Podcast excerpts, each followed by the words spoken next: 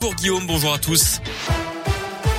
À la une, la visite de Gérald Darmanin dans le Rhône. Aujourd'hui, le ministre de l'Intérieur va annoncer la création de deux quartiers témoins à Rieux et à Villeurbanne pour lutter contre le trafic de drogue avec davantage de policiers sur le terrain, mais aussi l'intervention des agents des impôts pour limiter l'activité des dealers. Vers une troisième dose de vaccin pour tous, les autorités sanitaires la recommandent désormais déjà pour chaque soignant, mais tous les adultes à terme pourraient bientôt être concernés. Les vaccins injectés en début d'année perdent de l'efficacité. Alors ils protègent toujours contre les formes graves de la maladie, mais moins contre les contaminations, notamment à cause du variant Delta. Jusqu'à maintenant, la campagne de rappel concernait les plus de 65 ans et les personnes à risque, soit 18 millions de Français. Près de chez nous, la fin du port du masque en extérieur, en Saône-et-Loire, à partir d'aujourd'hui, la préfecture précise que le taux d'incidence là-bas est actuellement stabilisé à 25 cas pour 100 000 habitants. Il est en dessous du niveau d'alerte depuis le 10 septembre. L'État débloque 900 millions d'euros pour le développement des transports en commun en France. Plus de 160 projets ont été retenus, notamment dans la métropole métropole de Lyon. 7 millions d'euros seront attribués au téléphérique entre Francheville et Lyon. Près de 17 millions d'euros pour le développement du tram T6 Nord. 34 millions pour le T9 entre Villeurbanne et Vaux-en-Velin. Et 16 millions pour le T10 entre Vénissieux et Gerland. Près de 10 millions d'euros seront également dédiés au développement d'une ligne de bus à haut niveau de service entre Trévoux et Lyon.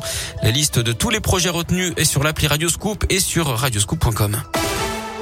Une bonne nouvelle peut-être à venir dans l'actu. L'INSEE anticipe une nette baisse du taux de chômage cet automne. Il passerait de 8 à 7,6%. Autre bonne nouvelle, la prolongation du prêt à taux zéro, un an de plus jusqu'à la fin 2023. Annoncière de la ministre du Logement, Emmanuel Vargon, les conditions de ressources pour y accéder euh, sont maintenues.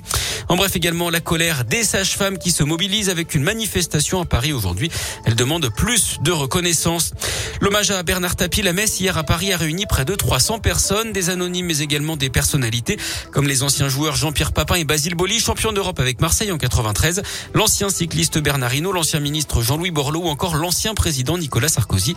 Une chapelle ardente sera installée aujourd'hui au stade Vélodrome à Marseille avant ses obsèques et son inhumation prévue demain avec ses proches.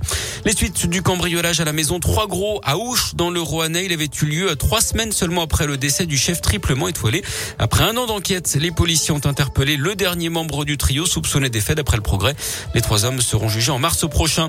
Et puis la page Facebook de la préfecture de l'Ain piraté. Le compte a été temporairement fermé après une attaque fin septembre.